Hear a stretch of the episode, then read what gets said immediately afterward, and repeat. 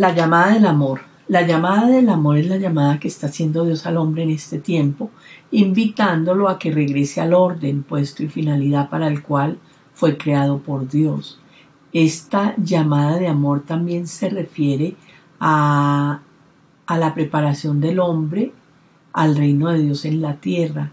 Esta parte del Padre nuestro que repetimos nosotros, venga a nosotros tu reino y hágase tu voluntad aquí en la tierra como en el cielo. Dios llama al hombre para que regrese al paraíso terrenal, para que salga del destierro. Hemos durado seis mil años en este destierro y ha sido muy duro para nosotros, para el hombre, en comparación de cómo vivía el hombre en el paraíso terrenal, que vivía un estado de amor increíble. Y Él quiere que el hombre vuelva a ese estado y lo llama y nos está llamando y es para nosotros, esta llamada de amor es para nosotros en este tiempo en el que vivimos hoy y ahora, para todos los habitantes de la tierra, Dios está haciendo esta llamada de amor para que el hombre regrese a ese estado del paraíso terrenal que él había imaginado para el hombre y que él había hecho para el hombre hasta que Adán y Eva al pecar, digamos, dañaron el plan de Dios y el hombre entró al destierro, salió de la casa del Padre, o sea, el paraíso terrenal, y el hombre ha vivido durante seis mil años en el destierro. La llamada de amor es la llamada que Dios hace al hombre para que regrese a ese estado inicial, a ese estado que Dios tenía pensado que el hombre viviera, todo el hombre viviera en ese estado maravilloso de amor de Dios y también es la llamada especialmente para nosotros y en este video de para la preparación a la segunda venida de Jesús que está muy cerca. Él viene precisamente a instaurar su reino. Esta llamada de amor la hace Dios a través de la sierva de Dios Luisa Picarreta, donde a ella le revela 36 volúmenes sobre la divina voluntad. El mismo Jesús se los dicta la divina voluntad es la voluntad de Dios para que nosotros aprendamos aquí en la tierra a vivir la voluntad de Dios como se vive en el cielo. Es exactamente de eso se trata la divina voluntad. Es un lenguaje de amor, lenguaje de cielo. Es maravilloso. Todos los libros se llaman libros de cielo precisamente porque es el lenguaje del cielo que Dios nos está enseñando para que vivamos ya aquí en la tierra como en el cielo. ¿Quién les habla? Silvia Arcila. Vamos a hacer una serie de videos sobre el Adviento y la Navidad, pero en este caso hoy vamos a comenzar con el Adviento y vamos a ver qué temas vamos a ver en estos videos. Vamos a hacer varios videos. No sé exactamente cuántos salgan. El tema es bastante extenso. Lo podemos hacer detalle a detalle y se harían diríamos alrededor de ocho videos o se puede hacer un poco más resumido y serían cuatro o cinco videos, no sé. Vamos a ir haciéndolo como Dios nos vaya llevando, como vayan saliendo. Vamos a comenzar eh, y vamos a ver, eh, o sea, la invitación que les quiero hacer en este video es aprender a ver, a conocer, a meditar, a contemplar el acontecimiento más grande que ha sucedido en la historia del hombre es y que es el que Dios habite en la tierra, que Dios haya estado en la tierra. Imagínense nomás qué sería de nosotros, o sea, cómo nos sentiríamos si nos llegan a decir que Dios está habitando en la tierra real y verdaderamente Jesús y María, como cuando vivieron hace dos mil años, están en la casita de Nazaret es decir, como si nosotros a través del acto único y eterno pudiéramos ir a ese momento de la casita de Nazaret y verlos, verlos de verdad, tratarlos así físicamente, hablar con ellos, poder contemplar sus gestos, sus miradas, sus palabras, sus movimientos, su trato a las demás personas. Nos volveríamos locos. Sería una cosa extraordinaria. Yo creo que haríamos hasta lo imposible por ir hasta allá y verlos y tratar con ellos, algo maravilloso. Pues eso es lo que vamos a hacer aquí.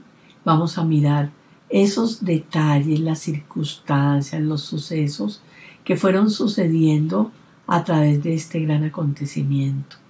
Es mirar cosas extraordinarias que Jesús le dice a Luisa y es un, conocimiento más divino que humano, más ver esos detalles de este Dios en la tierra, penetrar en ellos, entrar en ellos, vivir una Navidad muy diferente, conociendo todas estas circunstancias y estos acontecimientos maravillosos, extraordinarios, algo que poco se habla en este tiempo y que verdaderamente nos enseñan grandes lecciones. Pero vamos a comenzar hoy con el tema del adviento. Este video específicamente se va a tratar del adviento, que es el adviento. Pero vamos a ver aquí el menú, este menú que tenemos de los temas que vamos a tratar. Hay temas que vamos a ver que no están aquí nombrados. Eh, vamos a ver el adviento, de qué se trata el adviento, qué significa, qué hay que hacer en el adviento, por qué el adviento. Eh, vamos a ver también la anunciación, encarnación del verbo divino. Vamos a ver aquí, por ejemplo, la maternidad de María, eh, cómo se sentía ella, cosas muy bellas. Vamos a ver el camino a Belén y el nacimiento de Jesús. Vamos a ver también a Jesús en el pesebre, la circuncisión de Jesús, los reyes magos, la presentación de Jesús en el templo, la pérdida y hallazgo de Jesús en el templo. Y vamos a terminar nuestros videos con un tema extraordinario que es em, una prédica que hizo Jesús a los niños de Egipto cuando tenía tres años, maravillosa. Pero eso lo vamos a dejar al final, al final de todos los videos una lectura del volumen 35 muy bella de cómo Jesús de tres años les hizo una prédica a los niños de Egipto. Vamos a comenzar con el tema del adviento. Para comenzar con el tema del adviento, pues vamos a ver qué significa la palabra adviento. La palabra adviento significa venida, adventus redentoris, venida del redentor es este tiempo de espera, especialmente el adviento, es un tiempo de espera a la venida de Jesús. La iglesia propone el adviento cuatro domingos antes de la Navidad, el del 25 de diciembre. Eh, se termina el año litúrgico, la iglesia tiene un año, un año diferente, un calendario diferente al calendario del mundo normal eh, ellos ya, digamos, la iglesia, nosotros ya terminamos el año litúrgico con la fiesta de Cristo Rey e iniciamos un nuevo año con eh, el Adviento. La fiesta de Cristo Rey es la última fiesta del año litúrgico y el siguiente domingo se empieza un nuevo año de cuatro domingos del Adviento. La duración es de 21-28 días porque ¿por qué 21 28 y no siempre es fijo? Porque es dependiendo del día que caiga la Navidad. La Navidad puede caer el 25 de diciembre, puede ser un sábado, un miércoles, un martes. Entonces eso hace que se cambien eh, la cantidad de días del Adviento, porque es exactamente cuatro domingos antes del nacimiento de Jesús.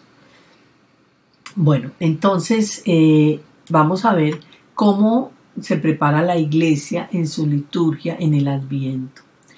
Por ejemplo, en la Eucaristía no se recita el Gloria. Eh, no se recita el Gloria porque el día que nació Jesús, los ángeles le anuncian a los, los pastores cantando este Gloria a Dios en el cielo y en la tierra paz a los hombres de buena voluntad. Y entonces la iglesia lo que hace es que el último, el día pues antes de la Navidad, el 24, por la noche se celebra la Eucaristía donde se va a hacer un acontecimiento, o sea, nace Jesús en la iglesia, en la misa. Se celebra así.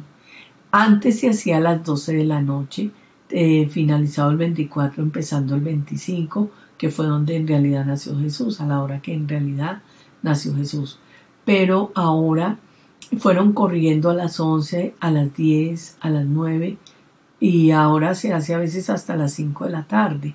Depende de la iglesia, cada iglesia lo hace a diferente hora. Pero en realidad se trata de esto, de, que la iglesia o dentro de la misa que celebra la iglesia nazca Jesús. Y cuando Jesús nace, ya en la iglesia y en la misa, que es la misa, se llamaba misa de gallo, porque era por la noche, noche. Ahora la, pues la hacen más temprano. En esa misa, cuando nace Jesús, se canta el Gloria. Entonces, durante el tiempo del Adviento, se suspende el canto del Gloria, a no ser de que hayan misas especiales, como por ejemplo el Día de la Inmaculada Concepción, misas ya que tienen un valor muy especial, grande para la iglesia, entonces se celebra completa o con el canto del Gloria, pues.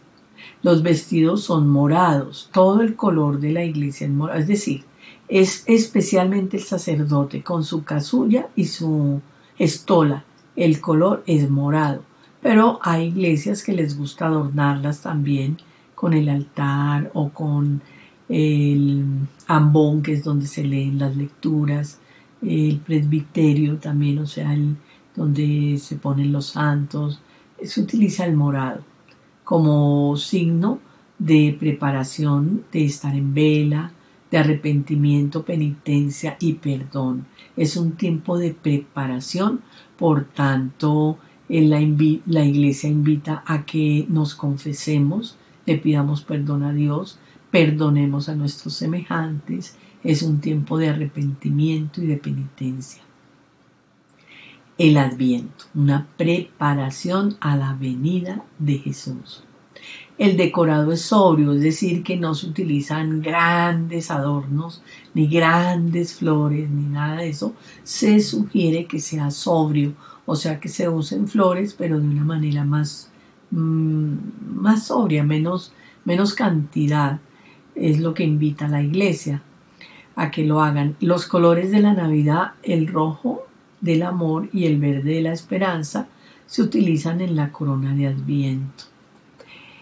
Eh, la corona de Adviento es una corona que tiene cuatro velas y se van encendiendo una vela cada domingo.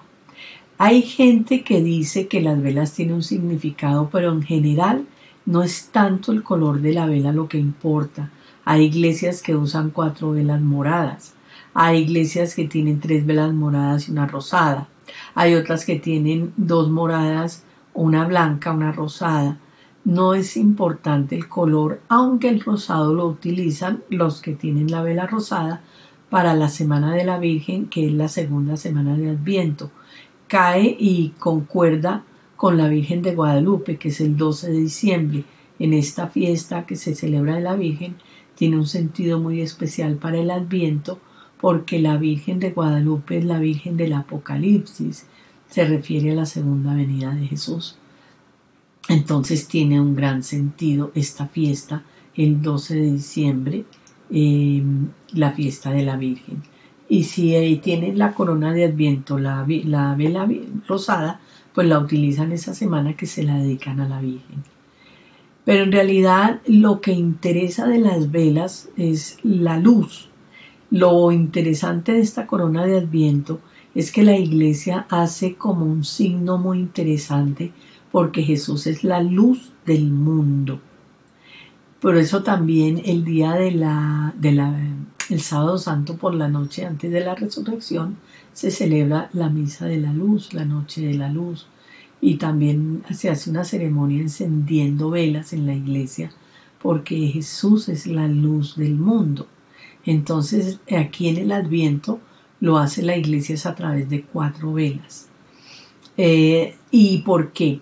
porque ellos lo que van indicando los sacerdotes en las misas es que ya se acerca la luz. Entonces se prende la primera velita el primer domingo como diciendo la luz ya viene y es una velita que lo está representando.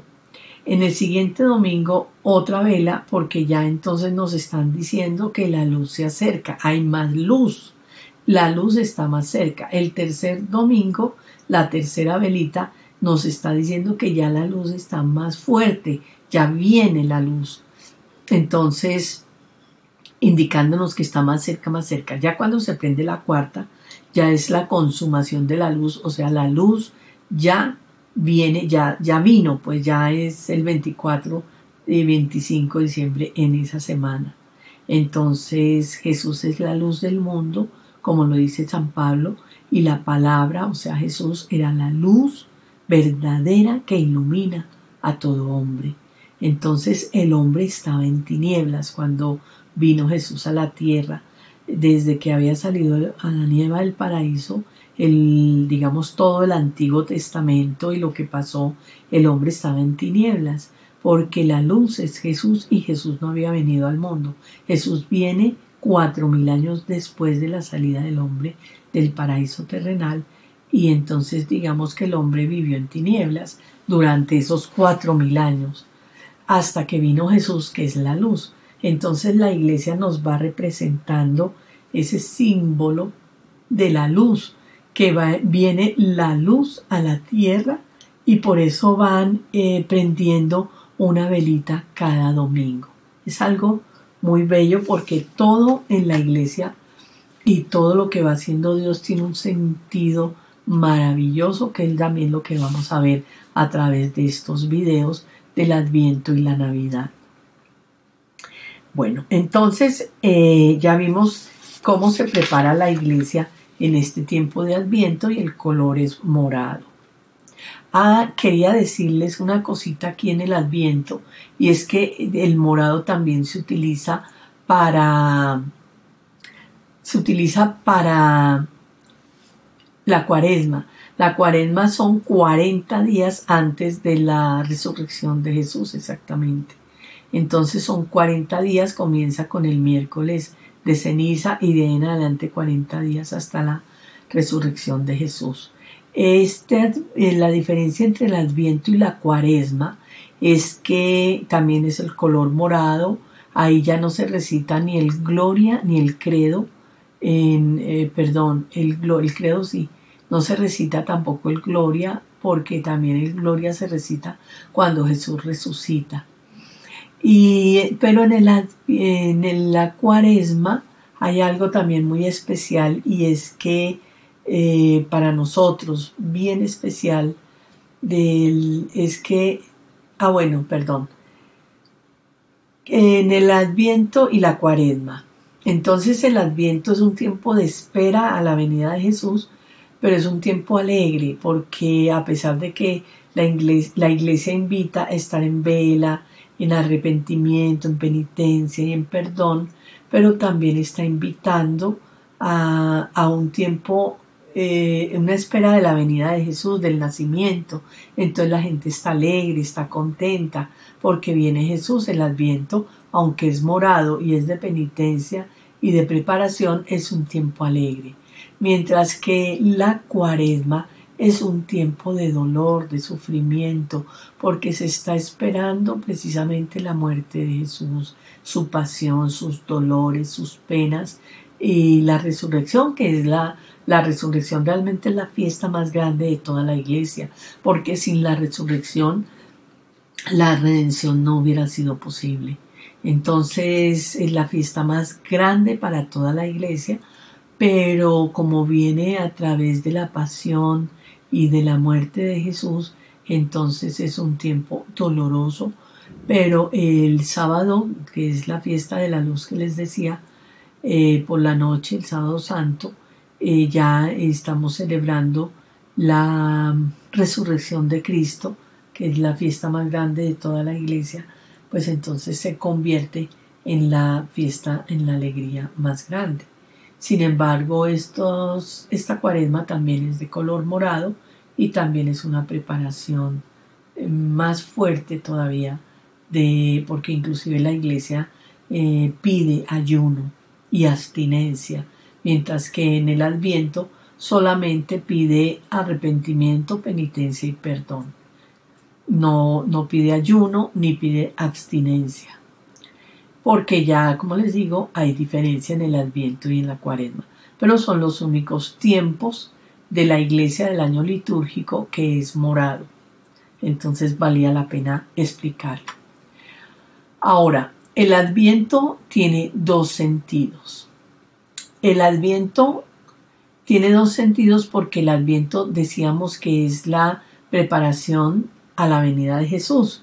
Esta preparación de la venida de Jesús, la primera venida de Jesús es una conmemoración. Como Él ya vino, pues ya no se espera, pero se conmemora esa primera venida. Por eso hacemos el pesebre, volvemos a recontar o a, a ver, volvemos a contar, a conocer, a meditar, a profundizar sobre este nacimiento de Jesús. Se reza la novena de Navidad, eh, sabemos que vienen los pastores, bueno, que Jesús nace en un pesebre, que vienen los pastores, que vienen los reyes magos, los acontecimientos, que es lo que vamos a ver precisamente en estos videos con mm, detalles y como les digo lo vamos a ver desde el punto de vista divino, desde el punto de vista de Dios. Eh, es algo muy bello esta primera venida de Jesús. Y, entonces, eh, como ya vino, les decía, el adviento eh, que celebramos en la misa, perdón, en la iglesia, que celebramos en la iglesia católica, se refiere, el adviento que celebramos es eh, como conmemoración de la primera venida porque ya vino, pero también como espera de la segunda venida de Jesús en la que viene como rey, viene adulto, viene ya grande y viene eh, con poder y gloria, mientras que en la primera vino como un niño pequeño. Entonces se conmemora la primera venida que ya vino y se espera la segunda venida que no ha venido. Entonces, por eso el adviento tiene estos dos sentidos. Y, realmente la iglesia también lo muestra con estas lecturas que hacen en la misa desde antes de la, del adviento, es más o menos un mes, mes y medio, antes de empezar el adviento, las lecturas que se leen en la misa tienen mucha relación con las dos venidas, con la primera y con la segunda, pero especialmente con la segunda venida escatológica de Jesús. Se llama escatológico y adviento escatológico porque está hablando precisamente o se refiere a esta segunda venida de Jesús de, después del apocalipsis y todo lo que va a pasar. Entonces de eso se trata la segunda venida escatológica, pero especialmente porque viene a instaurar su reino en la tierra.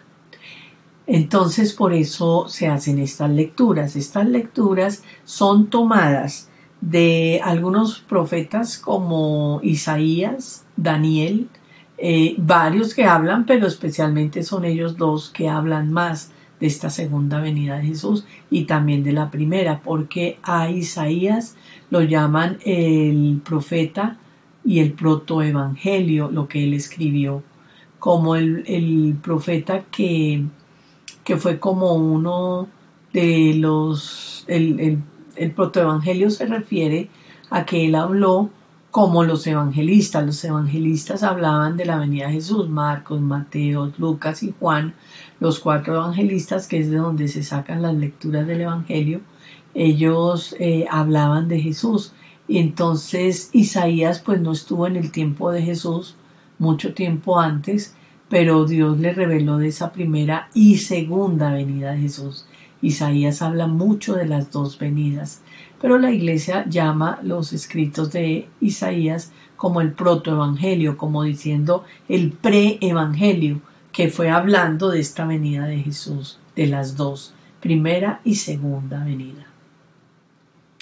Entonces, eh, vamos a ver esto, qué es lo que nos dice la iglesia. También están los evangelistas, hay evangelios que hablan de la primera y segunda venida, especialmente de la segunda venida de Jesús. Entonces, la iglesia empieza a leer en las epístolas y en, en los evangelios estas lecturas también del Apocalipsis hacen muchas lecturas del Apocalipsis en este tiempo del Adviento, porque como es un tiempo a la preparación de la venida de Jesús y en la primera ya vino y en la segunda no ha venido, pero está por venir, entonces se leen estas lecturas en este tiempo de Adviento. Dice, por ejemplo, estas lecturas, estad en vela, pues orando en todo tiempo para que tengáis fuerza y escapéis a todo lo que está para venir y podáis estar en pie delante del Hijo del Hombre. Precisamente es prepararnos para esa segunda venida de Jesús. Prepararnos es que no estemos, por ejemplo, en fiestas, eh, distraídos en el mundo, sin estar en oración, en penitencia, en preparación con el perdón. Nosotros en la divina voluntad tenemos un perdón extraordinario, un proceso de perdón muy profundo precisamente como preparación a esta segunda venida de Jesús. Es extraordinario. El proceso de perdón es largo y ya la gente lo está haciendo, se está preparando con este perdón para esta segunda venida de Jesús, porque esta segunda venida de Jesús está muy cerca a nosotros, a esta generación nos tocó y nos tocó, estamos cerca, es cuestión de muy pocos años. Dice también el Evangelio, estad atentos y vigilad porque ignoráis cuándo será el momento. Es estar atentos y vigilad precisamente a esa venida de Jesús. Las, las vírgenes, eh, cinco vírgenes necias y, diez y cinco vírgenes juiciosas, la llamamos juiciosas o buenas, pues dice velad pues porque no sabéis el día y la hora es las que tenían la lámpara listas, estas lámparas con la oración, con la penitencia, con el perdón, porque la iglesia invita al perdón, invita al perdón de que nos confesemos, le pidamos perdón a Dios y que perdonemos al prójimo, porque lo decimos en el Padre nuestro, Él me perdona si yo perdono. Entonces se une las de los dos tipos de perdón que requiere el hombre, el perdón al prójimo y el perdón a Dios. Y las vírgenes necias son las que no tenían la lámpara lista, no habían hecho lo que tenían que hacer. Y llegó el novio y no las reconoció. Entonces, por eso dice, velad pues, porque no sabéis el día ni la hora. El dueño de la casa no sabe cuándo llega el ladrón. También dice que él vendrá como un ladrón y que el dueño de la casa no sabe, pero que se tiene que preparar, aunque no sepa cuándo llegue, se prepare para esa segunda venida de Jesús porque es importante que nos preparemos. Pero vamos a hablar un momentico de la primera venida y después de la segunda. Esta primera venida de Jesús es el adviento como, como conmemoración de la primera venida. ¿Por qué como conmemoración? Pues ya les había dicho, porque ya vino, en la primera venida ya vino, entonces se conmemora, ya no se espera, pero se espera en la segunda que no ha venido. Entonces, el adviento que propone la iglesia al inicio del año litúrgico como espera de la Navidad. Entonces la gente se prepara esperando la Navidad, que es lo que se ha hecho todos estos años, dos mil años desde que vino Jesús. La preparación de la Navidad, bueno, fue mucho después, no, no fue exactamente desde que él nació, porque fue hasta más bien después de que murió y murió a los 33 años. Pero sí se hace la conmemoración de esta venida. ¿Cómo?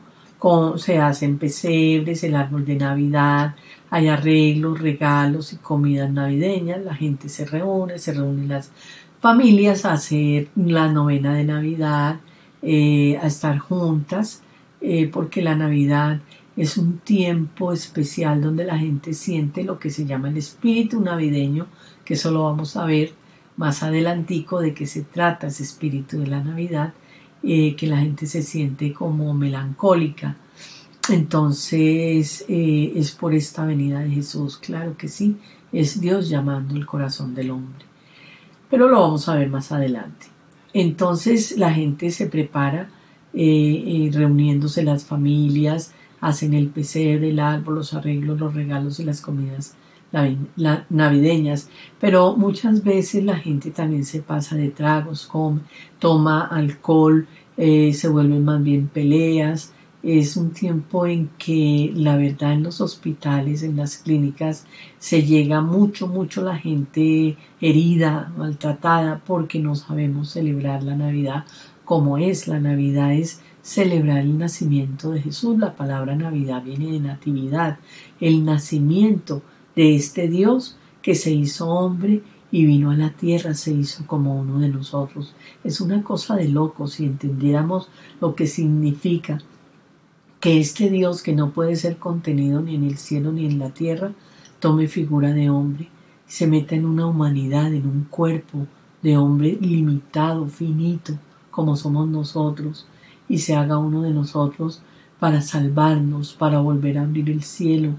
Es una cosa extraordinaria, por eso la venida de Jesús es muy importante y nosotros deberíamos, deberíamos estar postrados agradeciéndole a Dios por haber venido a la tierra y la Navidad deberíamos vivirla así, en oración, en unión con Dios, en agradecimiento, en oración de amor, en darle mucho, mucho gracias a Dios por haber venido a la tierra, por habernos redimido, por habernos dado la gracia, por habernos entrado nuevamente al cielo. Eso debería ser la Navidad para el hombre, pero se ha convertido en otra cosa.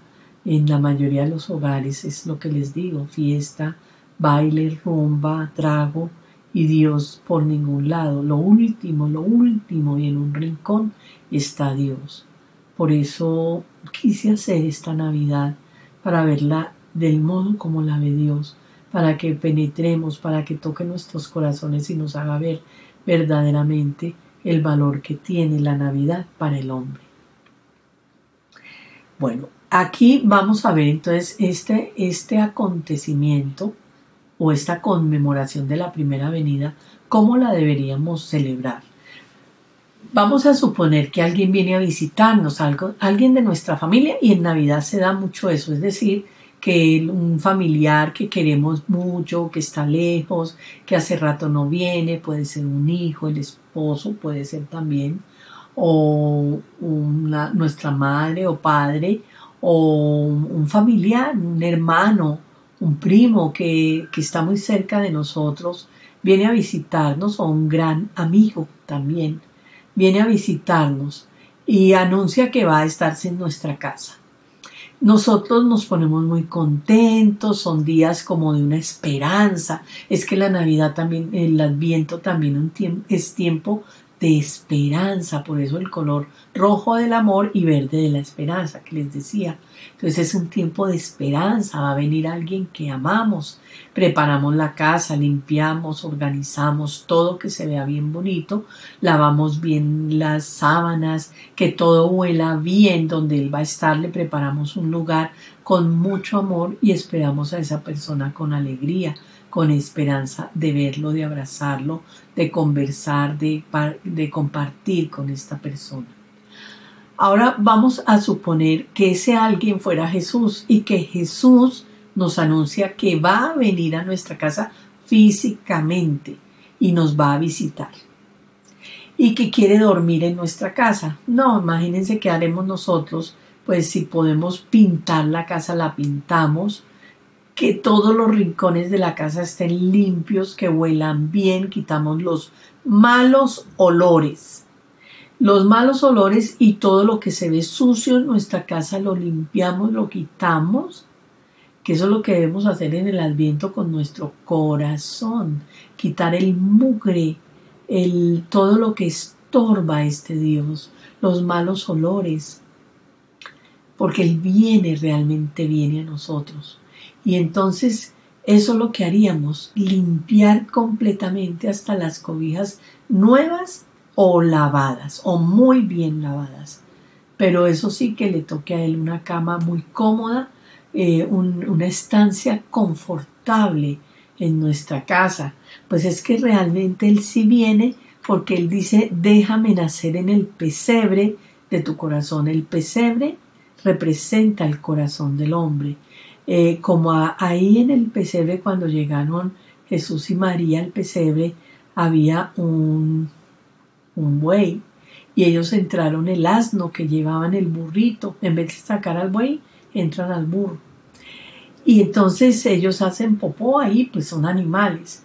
eso representa como la, los pecados mortales de nosotros, que debemos limpiar esa casa, de ese mugre, de esos malos olores, para que Él pueda nacer. Esos son los pecados mortales, por eso la confesión es importante. También es importante limpiar la casa eh, con el perdón para quitar de nosotros la ira, el, digamos esa eh, resentimiento, rencor y hasta odio que sentimos por las personas, como con el perdón. Y como también Dios nos ha regalado a nosotros, porque ha sido una revelación muy especial, esta manera de desatar los pecados capitales y los vicios, eh, podemos hacerlo también para prepararnos para la segunda venida de Jesús y también para esta primera venida, que encuentre nuestro corazón lo más limpio posible, porque Él quiere nacer en el pesebre de nuestro corazón. Es real y cada Navidad Él renueva ese nacimiento en el corazón del hombre.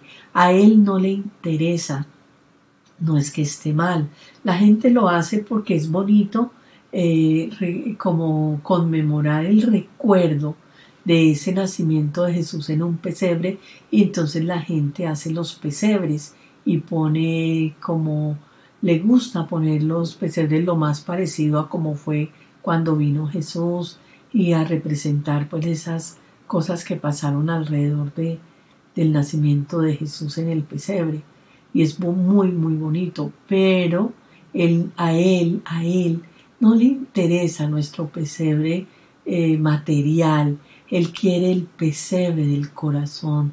A Él interesa cómo está nuestro corazón y si Él tiene espacio para nacer en Él.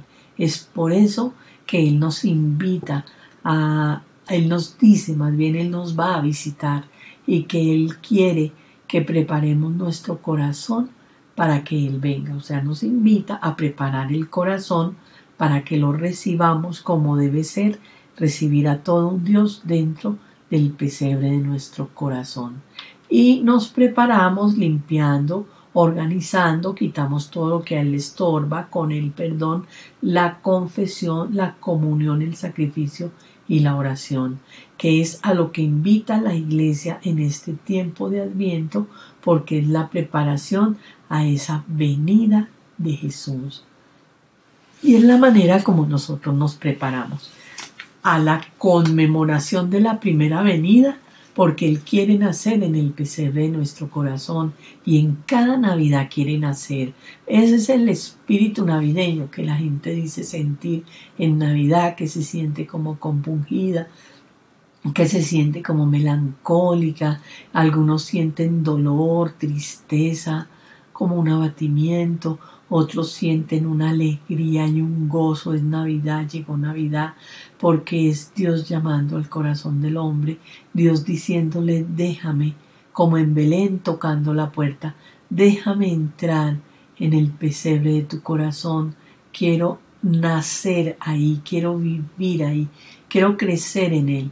Entonces, como el hombre no le para bolas, no, le, no lo escucha, no lo no le abre el corazón, está tan atento a otras cosas del mundo, siente nostalgia, el alma, nuestra alma, siente nostalgia, siente dolor porque este Dios no es recibido eh, o estamos alegres, pero también pasa la Navidad y hay momentos de dolor, de tristeza, o sea, todo como que estamos en un estado más sensible que todos los demás.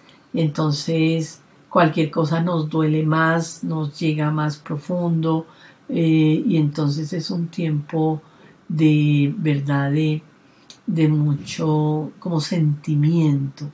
Y es porque Dios quiere entrar en el corazón del hombre y lo llama y toca y lo conmueve y lo como que le dice mira aquí estoy déjame entrar él quiere nacer en el corazón del hombre y la preparación de la Navidad, del adviento de oración, de penitencia, de confesión, de perdón, que lo que llama la iglesia, invita a la iglesia, es para tener ese corazón preparado para esa, esa, esa conmemoración del nacimiento de Jesús, pero para que sea ahora sí un nacimiento verdadero en mi corazón. Esa es la conmemoración o el sentido de la conmemoración de la primera venida es que Él venga en mi corazón y nazca real y verdaderamente. En cada Navidad lo quiere hacer. Y eso es lo que se llama el espíritu navideño, que todo el mundo siente, unos más, otros menos, unos con tristeza, otros con alegría. Es por eso, ese es el espíritu, Él quiere nacer y es el creador, nuestro creador, como Él nos creó a todos, pues es el creador llamando a su criatura y diciéndole a su criatura que lo deje entrar y que lo deje vivir con Él. Entonces, esta es la conmemoración, preparar nuestro corazón para que Él nazca en nuestro corazón. Entonces continuamos con los otros videos en los otros capítulos. Les habló Silvia Sila.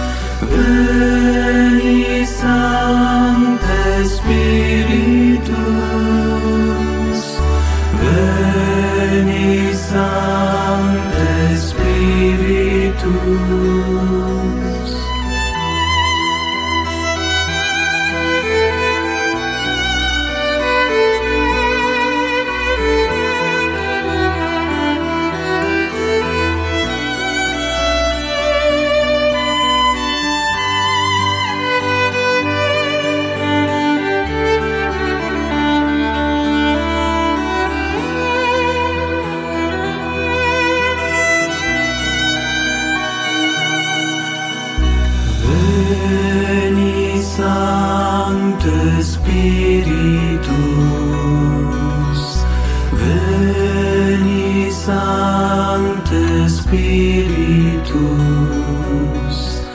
veni Sancte Spiritus,